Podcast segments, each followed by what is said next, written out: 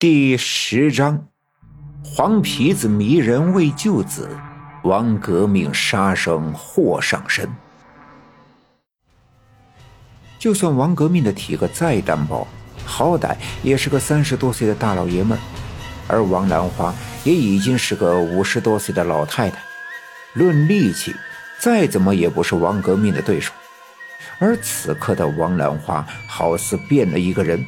双手的手指紧紧地扣着王革命的手腕，似乎要抠进王革命的皮肉里一般，疼得王革命杀猪一般的嚎叫。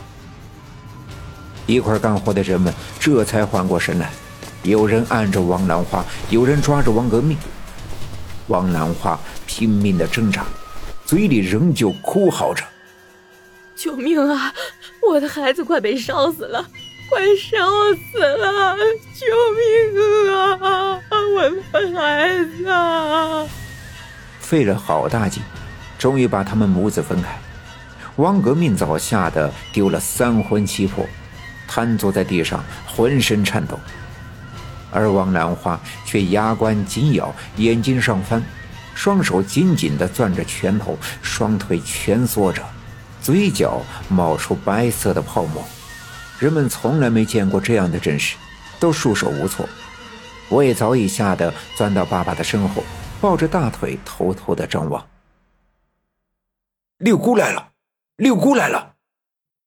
不知谁喊了一声，大家循声望去，我奶奶正提着饭菜的篮子从地头的小路上走来。人们知道奶奶的本事，不由自觉的向两边分开，给奶奶让出一条路。其实奶奶早就看见人们围成一团，大呼小叫的，想必是出了什么事儿。紧走两步，走进人群。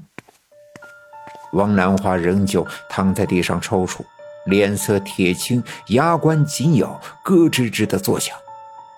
奶奶把篮子放到爷爷身边的一块石头上，然后来到王兰花身边，用手指着王兰花，大声的训斥道。你这不要脸的东西，大白天的兴风作浪，还不快滚！声音刚落，王兰花突然猛地扭动着身体，嘴里发出呜呜的鸣叫，样子十分恐怖。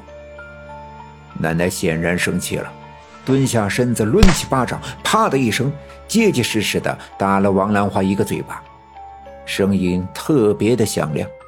在场的人们都被奶奶的突如其来的举动惊呆了。大气都不敢喘的看着，现场鸦雀无声。血从王兰花的嘴角流了出来。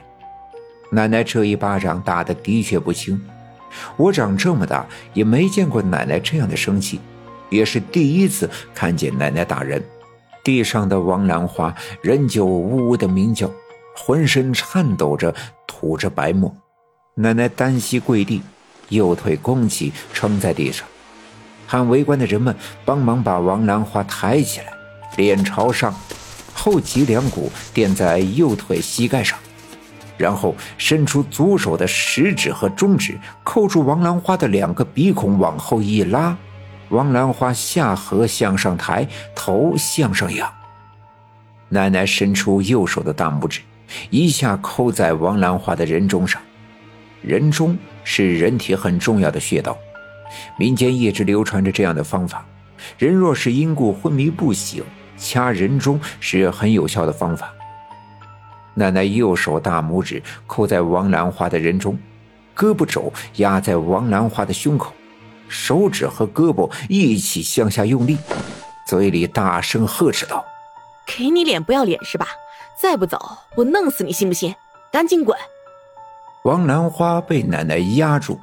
后腰垫在奶奶的膝盖上，动弹不得，手脚却用力地挥舞着，试图挣脱奶奶的束缚。人们都吓坏了，不由自主地往后退。王兰花的嘴里发出呜呜的哀嚎：“啊啊！救命啊！救救我的孩子！我的孩子要烧死了，烧死了！”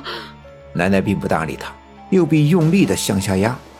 王兰花抽搐了几下，身子一软，从奶奶的膝盖上滚落到地上，双目紧闭，胸口起伏，用力地喘着气。奶奶站起身，向人群外望去。王革命挖的那个土坑里，草木须还在滚滚地冒着浓烟。快，把火弄灭，把洞口扒开！围观的几个小伙子赶紧跳出土坑，三下五除二用铁锹把草木须拍灭，并扒拉到一旁，露出了那个洞口。洞口已经被草木须的烟熏黑。奶奶摆手示意围观的人们往后闪，那几个年轻人跳出土坑。不一会儿，一个毛茸茸的小脑袋从洞口探了出来，瞪着圆溜溜的乌黑的眼珠，四外张望了一会儿，一下从洞里窜了出来，蹲在洞口看着围观的人们。黄皮子。有人喊了一声，果然是黄皮子。不过这只黄皮子比往常的大上一圈，身上的毛有些凌乱，屁股上的毛被烧得焦糊了一片。不一会儿，几只老鼠大小的小黄皮子跟着钻出洞来。人们这才明白，原来这是一个黄皮子窝。这只大的是母的，后面跟着的是他的崽子。刚才王革命把这洞当成野兔洞，放火熏兔子。这只母黄皮子一定是用屁股堵住了洞口，来保护他的孩子不被熏死，所以屁股上才被烧焦了一片。那只母黄皮子领着几只小崽，顺着土坑北侧往上爬。坑的北面是一条茅草小路，小路的对面便是一片松林。看来他们是想逃进松林。围观的人们这才缓过神来。几个见多识广的上了年纪的人说：“王兰花，这是被黄皮子迷了呀！”黄皮子迷人，尽管这是自古就有的说法，可大白天的眼睁睁看着有人被黄皮子迷了，这还是第一次。人们议论纷纷。可不咋的，要不然啊，王兰花刚才喊什么“孩子被烧死了，孩子被烧死了”的，原来是黄皮子的孩子要被烧死了。哎呦，这黄皮子可太吓人了！人们正在议论的时候，那只黄皮子已经带着几只小崽子爬上了土坑，最后爬上来的那只比其他的小一点，看来出生的时间不长，四肢还不太协调。刚爬上土坑，却一个不小心又滚落了下去。那只母黄皮子赶紧跳下土坑，试图用嘴把那只小崽给拱上来。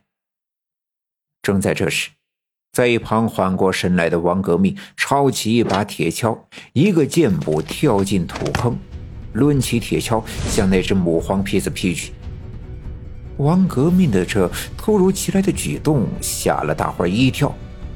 奶奶正在给躺在地上昏迷不醒的王兰花拍打前心，见王革命用铁锹砍向黄皮子，急忙的站起身来，伸手去拉王革命，可还是没来得及。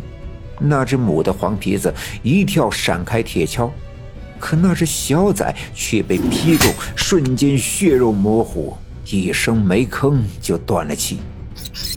母黄皮子吱吱的叫了几声。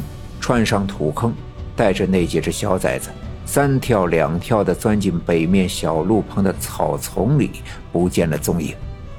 奶奶摇了摇头，叹了一口气，说道：“革命啊，你呀，看你平时老老实实的，咋下手这么狠呢？”王革命用铁锹把那只小黄皮子的尸体搓起来，扔在一旁，说：“妈的，这畜生，把我妈折腾成这样！”没把他们全拍死，算他们走运。